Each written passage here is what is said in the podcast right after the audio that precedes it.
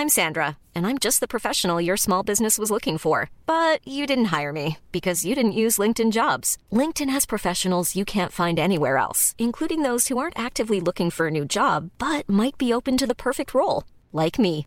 In a given month, over 70% of LinkedIn users don't visit other leading job sites. So if you're not looking on LinkedIn, you'll miss out on great candidates like Sandra. Start hiring professionals like a professional. Post your free job on linkedin.com/people today.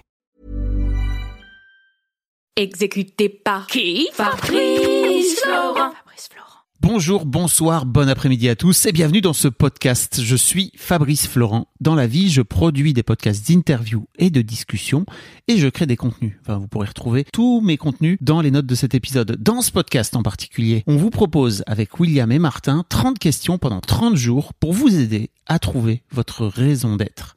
Alors si vous prenez ce podcast en cours, n'hésitez pas à aller écouter la bande-annonce qui vous expliquera le concept plus longuement et l'épisode d'introduction où Martin Serralta vous en dit plus sur ce qu'il entend par raison d'être. Et sans plus attendre, je vous laisse en compagnie de la question du jour. Alors jour 3, on est de retour. Quelle est l'expérience personnelle qui m'a le plus bouleversé? En quoi m'a-t-elle influencé? Alors Martin, pourquoi cette question?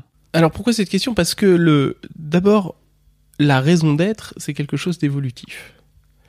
Et certaines de nos expériences vont significatives, vont infléchir notre élan vital, notre raison d'être.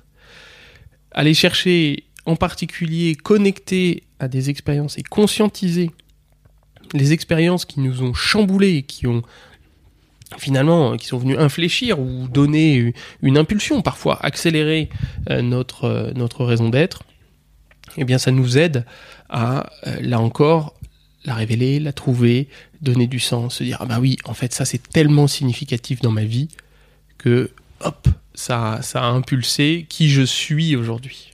Ça peut être un trauma. Ça peut être, ça peut être une expérience traumatique, euh, ça peut être une expérience positive. C'est souvent des expériences traumatiques. Euh, la question euh, ici est, euh, est assez euh, douce. Hein, quelle est l'expérience qui m'a le plus bouleversé? Euh, Mais bien sûr, pour certaines personnes, ça, ça, ça peut être tellement fort que le terme peut paraître inadéquat.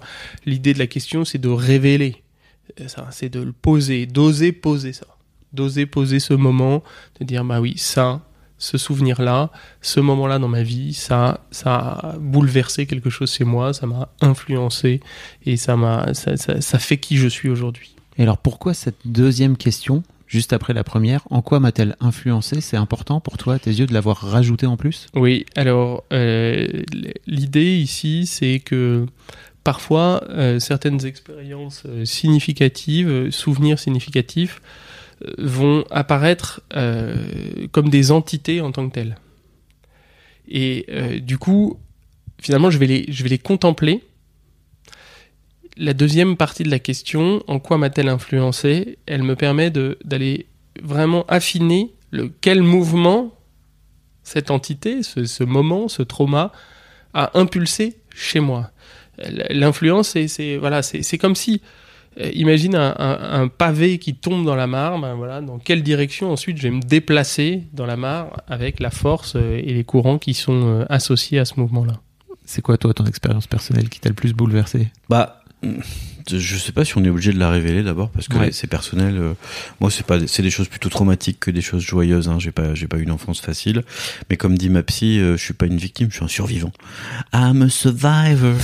Donc, ce sont effectivement des, des choses traumatiques euh, qui m'ont, qui m'ont bouleversé et, et qui ont construit. On, va, on le reverra dans les questions d'après, des convictions fortes. De, si, si- on verra un peu plus tard dans, en fin de questionnaire si je devais m'adresser au monde entier. Je- J'en parlerai notamment. Mais ce sont des choses, euh, des expériences pas faciles. Mais euh, j'en retire du positif dans le sens que je pense que euh, bah, aucune claque au monde ne permet à un enfant d'apprendre plus vite et mieux. Ça c'est le premier enseignement. Et le deuxième, c'est que on arrive quand même à trouver l'équilibre, même quand on a traversé des, épreuves pas possibles. En anglais, on dit it gets better, et, j'y crois sincèrement. Après la pluie vient le beau temps. Et toi, alors, quelle expérience personnelle t'a marqué Euh, forcément euh, cette histoire de, de bad buzz euh, qui est publique en fait donc moi ça me dérange pas de- d'en parler euh, et de voir euh, à la fois ce que ça le- ce que ça m'a amené en fait sur un chemin sur un chemin thérapeutique dans lequel je serais jamais rentré. Euh, je crois que si ça si j'avais pas pris cette j'allais dire cette porte en pleine gueule, mais non vraiment ce, ce tsunami en pleine en pleine tronche qui m'a vraiment flingué, qui m'a limite heureusement que j'étais très bien euh, j'étais très bien euh, accompagné ce soir-là parce que sinon je crois que je me serais suicidé. Euh, Enfin c'était vraiment très très dur à vivre. Euh, On en parle peu d'ailleurs de la violence euh, du tsunami de n'importe qui qui est harcelé sur un réseau social. On peut se dire de loin, oh ça va, c'est trois tweets. Mais quand on est la, le- la source, quand on, quand on nous tombe dessus, euh, effectivement, le suicide peut paraître comme une porte de sortie. Je crois que c'est, enfin en tout cas moi c'est le truc qui m'est venu en premier, de me dire bah en fait euh, quel est l'intérêt maintenant quoi. Je vois, Mm. je vois pas vraiment le, le but.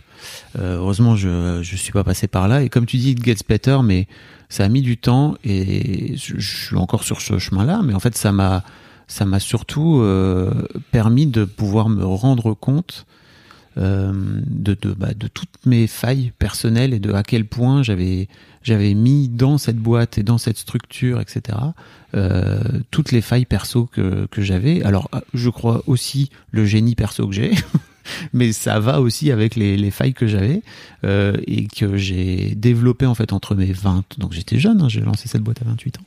Euh, j'ai lancé cette boîte qui s'appelle Mademoiselle, mais on en a parlé, je crois, on, en parlera dans l'introduction, euh, et qui et qui fait que je, je me suis pris aussi ce truc-là, c'est-à-dire que pour moi tout est Aujourd'hui, je me rends bien compte à quel point tout était finalement euh, pas prévu, mais tout était prévisible en fait. Quand euh, quand je vois la façon dont je me suis comporté, euh, la façon et je, je me suis jamais comporté mal avec qui que ce soit, mais c'est juste, je, je me suis rendu compte aussi que c'était en fonction des gens que je faisais rentrer dans ma boîte.